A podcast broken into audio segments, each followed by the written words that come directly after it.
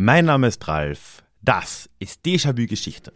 Und heute finden wir heraus, warum wir auch im Jahr 2023 noch vom Brexit hören müssen.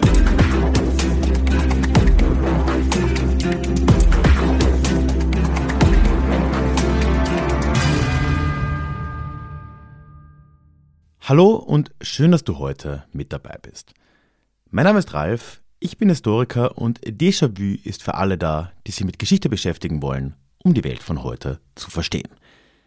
Heute möchte ich eine kurze Geschichte des Nordirland-Konflikts mit dir teilen und bleib vor allem auch dran, denn heute am Schluss gibt es auch wieder den Déjà-Klugschiss mit einer ziemlich großen Korrektur zum Spanischen Erbfolgekrieg. Da habe ich heute ein wenig Buße zu leisten. Und bevor es gleich in die Folge reingeht, noch eine aktuelle Sache vorweg. Nächste Woche, am Montag, den 27. März, startet das Crowdfunding für mein neues Buchprojekt Unterwegs zwischen Grenzen Europas Minderheiten im Schwitzkasten der Nationen. Es ist ein sehr persönliches Reisebuch an die Grenzregionen Europas geworden und dabei erzähle ich dir die Geschichte dieser Räume und der Menschen, oft aus ethnischen Minderheiten, die dort leben. Wie gesagt, auch mit einem ziemlich persönlichen Touch dahinter, ne? Kärnten als Grenzraum und so weiter. Ich werde es zwar noch erwähnen bei Zeiten, aber wenn du informiert werden willst und dir dann die signierte Crowdfunding-Version sichern willst dieses Buches, dann komm am besten in den Newsletter, da kriegst du das gleich mit. Du findest den auf ralfgrabuschnick.com slash newsletter oder in den Shownotes. Und solltest du irgendwelche Fragen haben, schreib mir einfach an die hallo at ralfgrabuschnick.com. Danke und jetzt rein in die Folge. Wir schreiben das Jahr 2023. Vor inzwischen sieben Jahren stimmten die Britinnen und Briten für den Brexit. Also, zumindest taten EngländerInnen und WaliserInnen das. Seit ziemlich genau drei Jahren ist das Vereinigte Königreich von Großbritannien und Nordirland nun nicht mehr Teil der EU. Und trotzdem schwirrt das Thema wieder oder noch durch die Medien. Gerade jetzt, im Winter 2022-23 musste der Deal zwischen UK und EU erneut ausverhandelt werden, um diese Zollgrenze zwischen der Republik Irland, EU-Mitglied, ne, und dem britischen Nordirland, beziehungsweise auch zwischen dem und Großbritannien, endlich mal zu klären. Denn man mag es ja kaum glauben, aber dieser Brexit war anscheinend gar nicht mal so eine einfache Sache. Huch, aber auch. Dass jetzt aber ausgerechnet Irland bzw. Nordirland hier Probleme bereitet in dieser Ausverhandlung, ist genauso wenig überraschend wie die Probleme selbst. Denn immerhin endete dort doch erst vor 25 Jahren der sehr blutige Nordirland-Konflikt im Good Friday Agreement von 1998. Es ist alles nicht so lange her und deswegen möchte ich heute dieses Thema nochmal aufgreifen, nachdem ich schon vor inzwischen fünf Jahren mal einen Blogartikel zu dem Thema geschrieben habe. Hey, it's Ryan Reynolds, and I'm here with Keith, co star of my upcoming film, If, only in theaters, May 17th. Do you want to tell people the big news? All right, I'll do it. Sign up now and you'll get unlimited for $15 a month in six months of Paramount Plus Essential Plan on us. Mintmobile.com slash switch. Upfront payment of $45 equivalent to $15 per month. Unlimited over 40 gigabytes per month. Face lower speeds. Videos at 480p. Active Mint customers by 531.24 get six months of Paramount Plus Essential Plan. Auto renews after six months. Offer ends May 31st, 2024. Separate Paramount Plus registration required. Terms and conditions apply if rated PG.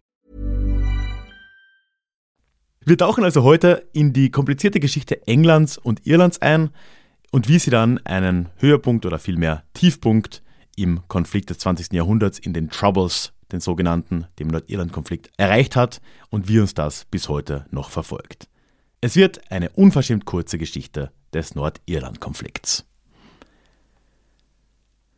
Zuerst kann man mit Blick auf die entferntere Geschichte schon mal feststellen, dass die Vergangenheit Irlands sich doch sehr grundlegend von der des großen Nachbarn England unterscheidet. Und zwar fast von Anfang an. Im Gegensatz zum heutigen England wurde Irland nie von den Römern eingenommen und so konnten sich die keltischen Stammesgesellschaften aus der Antike dort noch um einiges stärker und länger halten als im römischen Britannien. Die Römer haben Irland zwar nicht eingenommen, was sie aber schon taten, war ihre später dann neueste Begeisterung dorthin zu exportieren, nämlich das Christentum. Das hat er in Irland berühmtermaßen ein gewisser Herr Patrick übernommen, Man dankt es ihm bis heute, indem man sich jährlich literweise grün gefärbtes Bier in die Schädel kippt. Gerade jetzt am Freitag ja wieder, ne? Und die Iren waren als Resultat dieser Anstrengungen schon im frühen Mittelalter zu guten Teilen so gute Christen, dass sie weite Teile des restlichen Europas dann als Missionare bereisten. Da waren vor allem irische und schottische Mönche ganz, ganz prägend in dieser Frühzeit, im Frühmittelalter. Gleichzeitig blieben aber die irisch-keltischen Stämme von vorher jetzt auch in der Zeit des Christentums auf der Insel nach wie vor bestehen. Ne? Und sie vertrieben sich die Zeit damit, sich gegenseitig zu bekämpfen, wie man das auf so einer kleinen Insel eben macht. Und ganz allgemein hat dieser für Europa sonst so wirkungsmächtige Wechsel ne, von der Antike, der römischen Zeit hin zum frühen Mittelalter, der poströmischen Zeit, in Irland gar nicht so große Veränderungen gebracht. Dass aber dieses sich gegenseitig bekämpfen keine allzu kluge Strategie unbedingt war, das bemerkten die Herrschaften da in Irland spätestens als erstmals externe Feinde am Horizont auftauchten, nämlich in Form der Wikinger und so einige Gemetzel an den Küsten des Landes veranstalteten. Und damit beginnt jetzt, wir sind im 8., 9. Jahrhundert, eine lange Geschichte, in der irische Kelten und Keltinnen sich immer weiter ins Landesinnere zurückziehen. Denn auch wenn die Wikinger Irland nie vollkommen erobert haben, haben sie sich doch beginnend von Nordirland an der gesamten Ostküste hinunter bald festgesetzt. Ja, und den irischen Herrschern blieb jetzt zunehmend das Landesinnere. Der große Schicksalsschlag für Irland, der seine nächsten Jahrhunderte maßgeblich bestimmen würde, kam aber dann doch erst im 12. Jahrhundert. Die Wikinger waren zu dem Zeitpunkt gerade wieder abgereist oder hatten sich oft auch einfach in die örtliche Bevölkerung integriert. Die Fürsten Irlands stritten sich währenddessen wieder mal. Bei den beiden Streithälsen handelt es sich um derzeit um einen gewissen Dermot McMurrow auf der einen Seite und einen Tiernan O'Rourke. Bitte entschuldige meine irische Aussprache, ich gebe mein Bestes. Und der Legende nach stritten die sich da um eine Frau. Konkret um die Ehefrau O'Rourkes, die aber der McMurrow wohl gerne für sich gehabt hätte. Man könnte jetzt, wenn man die weitere Geschichte vor Augen hat, zynisch sagen, das hätte er mal lieber sein lassen sollen. Ne? Aber McMurrow zog jetzt an den Hof des englischen Königs Heinrich II., um sich dessen Unterstützung gegen den Widersacher zu holen. Ja, und die kam auch prompt, aber mit dieser Unterstützung kamen jetzt bald die ersten englischen Normannen nach Irland. Und die machten es sich dort, wie die Wikinger zuvor, auch bald gemütlich. Aber was macht das schon? Na, das wird schon keine Schwierigkeiten mehr geben. Tatsächlich auf die Schnelle bedeutete das alles gar nicht so ein großes Problem für Irland. Die englischen Normannen setzten sich erneut an den Küsten fest, wie es ja auch die Wikinger schon getan hatten, und im Landesinneren blieb die alte Herrschaftsstruktur der irischen Stämme da durchaus auch noch erhalten. Aber in London, in England, wird Irland jetzt zunehmend als ein Teil des Reiches auch gesehen. Eine ganz neue Ebene der Komplikationen brachte dann aber erst das 16. Jahrhundert. Denn da regierte in England ja erneut ein, in diesem Fall einigermaßen gestörter Mann mit dem Namen Heinrich. Und dieser Heinrich VIII. kam jetzt auf die Idee, sich von der katholischen Kirche loszusagen, um berühmtermaßen sich von seiner Frau scheiden lassen zu können und eine neue zu heiraten. Denn, naja, die Libido hat in der Geschichte oft mehr Einfluss, als uns unbedingt recht ist. Dieser Heinrich kommt jetzt aber irgendwann eben auch auf die Idee, parallel dazu Irland direkt der englischen Krone zu unterstellen. Und er schafft dafür jetzt ein eigenständiges irisches Königreich und er nennt sich selbst zu dessen König. Das hatte durchaus strategische Gründe. Ne? Davor war Irland, wie gesagt, seit dem 12. Jahrhundert im Einflussgebiet des englischen Königreiches. Man hat dort auch schon zumindest indirekt regiert. Jetzt aber diese direkte Unterstellung der Krone hatte den Grund, dass Irland eben trotz all der Bemühungen Heinrichs ziemlich katholisch blieb. Die allermeisten Iren und Irinnen ließen sich nicht vom alten Glauben abbringen, sogar die, die ursprünglich mal zugewandert waren. Ne? Und das war ein realpolitisches Problem für den Heinrich, weil Irland konnte dann ja als Ziel einer möglichen katholischen Invasion dienen. Ne? Gerade so katholische Großmächte wie Spanien hatten es ja schon länger auf England auch abgesehen. Das wollte man verhindern, daher die Gründung dieses irischen Königreichs, daher die Eingliederung in die englische Krone. Aber noch viel mehr beginnt jetzt ein Prozess, der von Heinrich und vor allem von seinen Nachfolgern mit immer stärkerem Nachdruck auch verfolgt wird, nämlich die gewaltsame Protestantischmachung Irlands durch die sogenannten Plantations. Heinrich und vor allem seine Nachfolger schickten jetzt wirklich massenhaft Protestanten einfach nach Irland, um das Land dort zu besiedeln und so nach und nach protestantischer und damit, so wohl auch erhofft, englischer zu machen. Und tatsächlich diese Idee war den nachfolgenden englischen Königen auch partout nicht mehr auszureden. Im frühen 17. Jahrhundert macht James I. dann einen Riesensprung nach vorne und er beginnt mit den wirklich systematischen sogenannten Ulster Plantations. Da wurden nun ganz gezielt protestantische EngländerInnen und SchottInnen im Norden Irlands angesiedelt. Es war ja wieder mal eine Hochphase des Antikatholizismus. Ne? James, der kam ja gerade da an die Macht, als der Gunpowder-Plot aufflog, als Guy Fawkes in England das Parlament in die Luft jagen wollte und so. Ne? Da hat das irgendwie reingepasst. Und äh, damit beginnt jetzt eben eine ganz neue Migrationsbewegung, vor allem in den Norden Irlands, die uns noch sehr lange beschäftigen würde. Und übrigens auch ein weirdes Detail Nordirlands geht auf diese Zeit zurück, nämlich der Status und der Name der Stadt Londonderry. Die wurde ja vorher einfach nur Derry genannt. Sie wird von katholischen, republikanischen Iren und Irinnen bis heute Derry genannt. Aber 1613 hat Jakob James diese Stadt einfach mal der Stadt London unterstellt und damit wurde Derry zu Londonderry.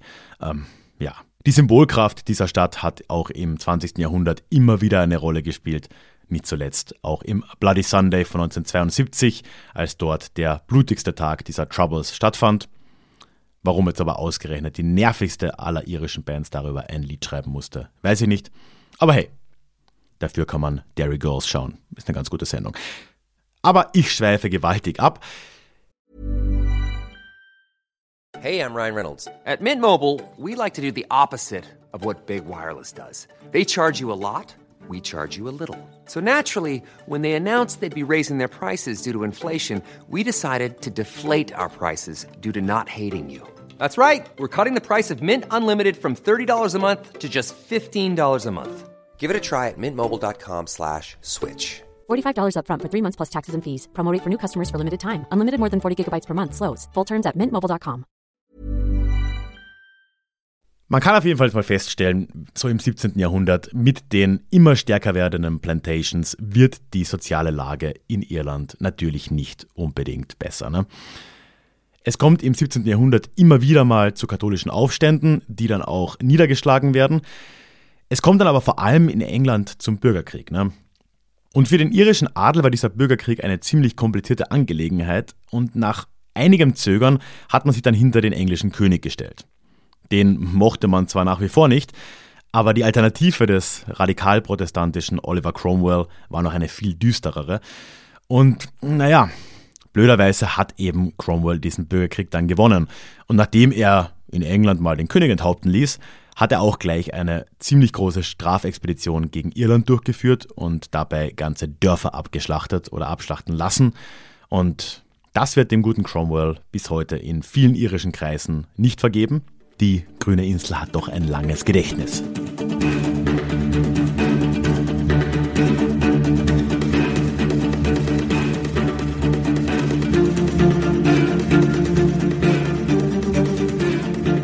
Und auch in der Folgezeit blieb Irland im Zentrum des Religionskonflikts, der ja auch England nicht mehr loslassen würde für so ziemlich lange Zeit. Ne? Die Ära Cromwell endet zwar relativ bald schon wieder, aber schon in den 1680ern kommt ja in England mit Jakob II. erneut ein, so wurde zumindest gemunkelt, Katholik an die Macht. Das hat dann einige Adlige dazu veranlasst, Wilhelm von Oranien aus den Niederlanden zu einer Invasion in England einzuladen. Ne? Da gab es dann auch Kämpfe zwischen Wilhelm und eben dem James. Und wo wurden die ausgetragen? Wieder mal in Irland. Das ist die berühmte Battle of the Boyne. Da haben die Kräfte des neuen englischen Königs dann über Jakob auch gesiegt. Das wird bis heute gefeiert ne, von patriotischen, unionistischen Nordiren und Nordirinnen und da kam es immer wieder auch zu Auseinandersetzungen. Aber damit kommt Irland als zunehmend Teil dieses englischen Königreichs dann auch langsam in die Moderne. Es ist dann erst im Jahr 1801 aber, dass Irland tatsächlich von diesem, ja, wirklich ziemlichen Koloniestatus, den es jetzt schon lange hatte, zu einem Teil des Königreichs wurde. Da wird das Vereinigte Königreich von Großbritannien und Irland eben erklärt. Man hat da wohl schlicht und ergreifend in London gehofft, ein bisschen für Frieden zu sorgen. Es war ja gerade die Zeit Napoleons, man hatte irgendwie anderes zu tun. Es hat dann nochmal 30 Jahre ungefähr gedauert, dann wurden sogar Katholiken wieder politische Rechte zugestanden. Aber trotz all dem war die Begeisterung in Irland auch im 19. Jahrhundert ziemlich eng begrenzt. Ne? Das könnte auch daran gelegen haben, dass ja Massen an Iren und Irinnen in dieser Zeit verhungern mussten oder zur Auswanderung gezwungen wurden. Nicht zuletzt in der Potato Famine der 1840er Jahre. Da ist dann der Status als jetzt Teil des Königreichs und ja, auch politische Rechte für Katholiken ja, irgendwie nicht mehr ganz so zentral. Ne? Und als eine Folge all dessen sehen wir im 19. Jahrhundert eben eine immer stärker werdende sogenannte Home Rule Bewegung in Irland heranwachsen. Die hat gefordert, dass es ein irisches Parlament geben sollte und dass es vor allem auch eine Selbstbestimmung Irlands durch dieses Parlament innerhalb des Königreichs geben sollte. Von Unabhängigkeit war hier aber noch keine Rede. Es gab in Folge viel hin und her und tatsächlich schien es dann kurz so, als könnte die irische Home Rule tatsächlich kommen. 1912 wurde eine entsprechende Bill, die Home Rule Bill, im äh, britischen Parlament eingebracht. Die wurde dann 1914 auch angenommen, aber da begann dann der Erste Weltkrieg und all diese Pläne wurden wieder auf Eis gelegt.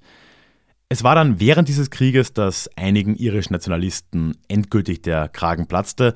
Sie beschritten 1916 zu Ostern das Easter Rising in Dublin gegen die britische Herrschaft, was mit Gewalt niedergeschlagen wurde.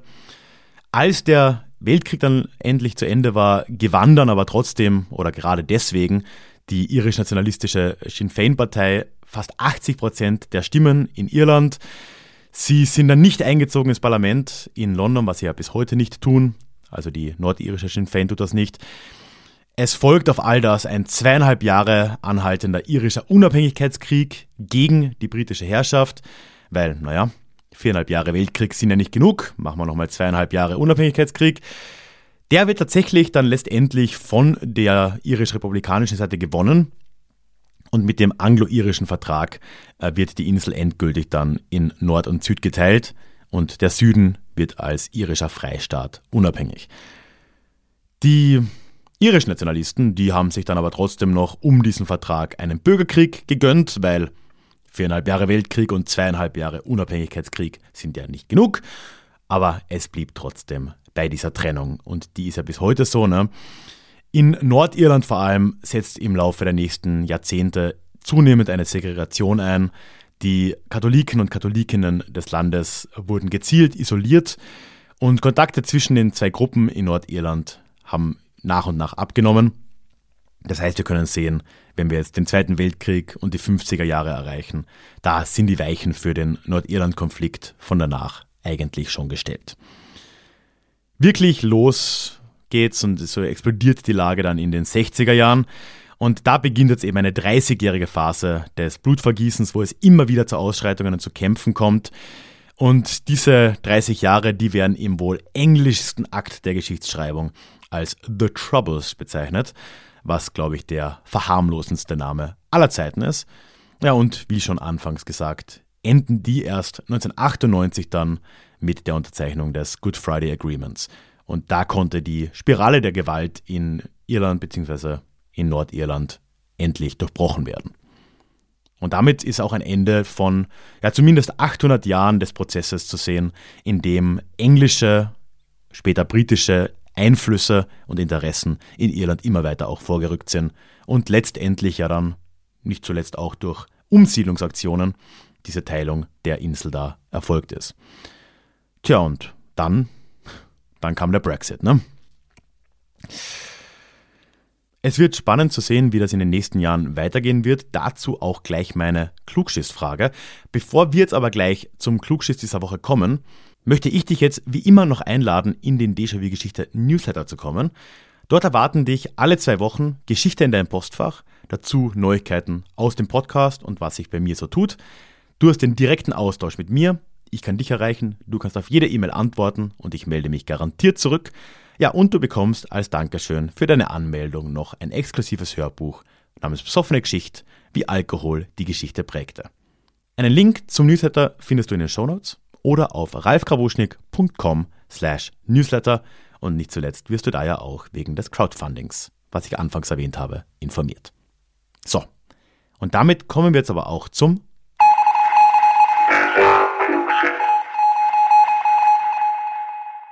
Der letzte Klugschiss war inzwischen vor zwei Folgen, als es um den spanischen Erbfolgekrieg ging.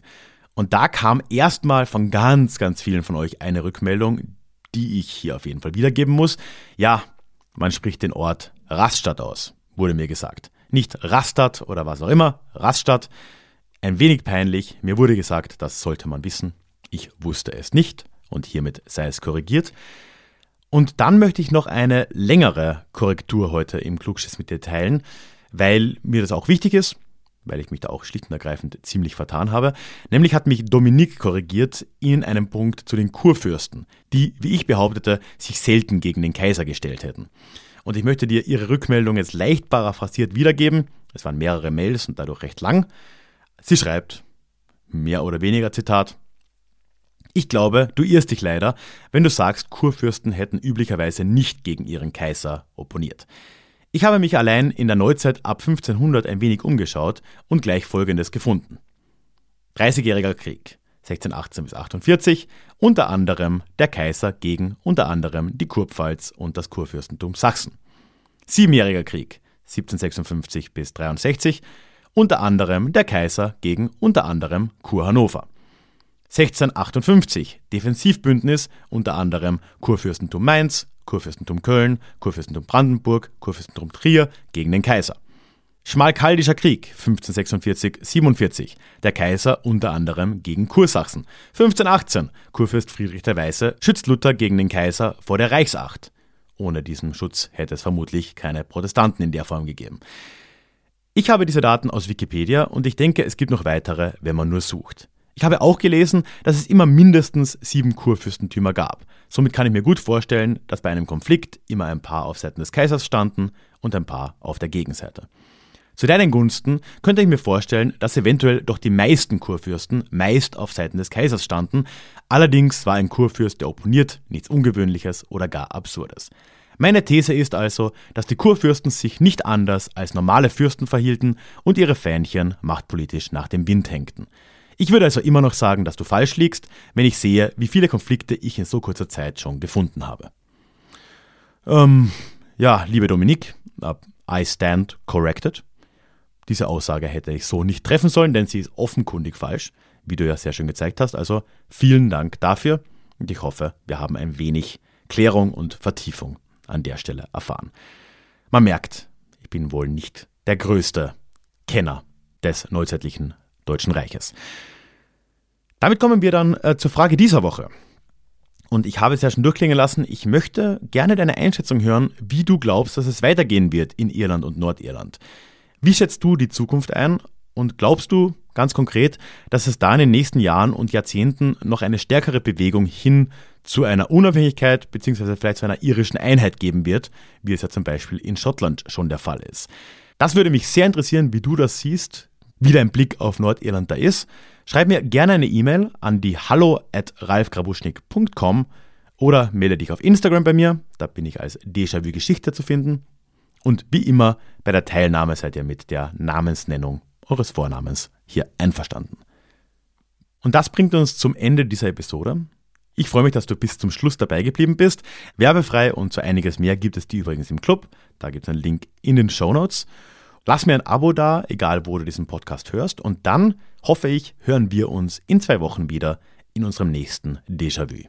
Ich freue mich drauf. Even when we're on a budget, we still deserve nice things. Quince is a place to scoop up stunning high-end goods for 50 to 80% less than similar brands. They have buttery soft cashmere sweaters starting at $50, luxurious Italian leather bags, and so much more. Plus, Quince only works with factories that use safe, ethical, and responsible manufacturing. Get the high-end goods you'll love without the high price tag with Quince. Go to quince.com slash style for free shipping and 365-day returns.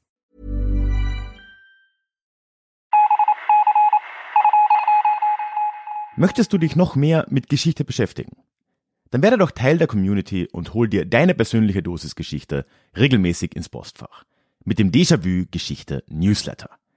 Dort erwarten dich abwechslungsreiche Geschichte-Häppchen, zweimal im Monat direkt in dein E-Mail-Postfach, Austausch mit mir, ich kann dich erreichen, du kannst mir direkt antworten und ich melde mich auch garantiert wieder zurück. Und als Dankeschön das exklusive Hörbuch Psoffene Geschichte, wie Alkohol die Geschichte prägte. Direkt zum Download nach deiner Anmeldung. Alle weiteren Infos zum Newsletter findest du verlinkt in den Show Notes oder auf ralfgrabuschnik.com slash newsletter. Ich würde mich sehr freuen, dich dort begrüßen zu können.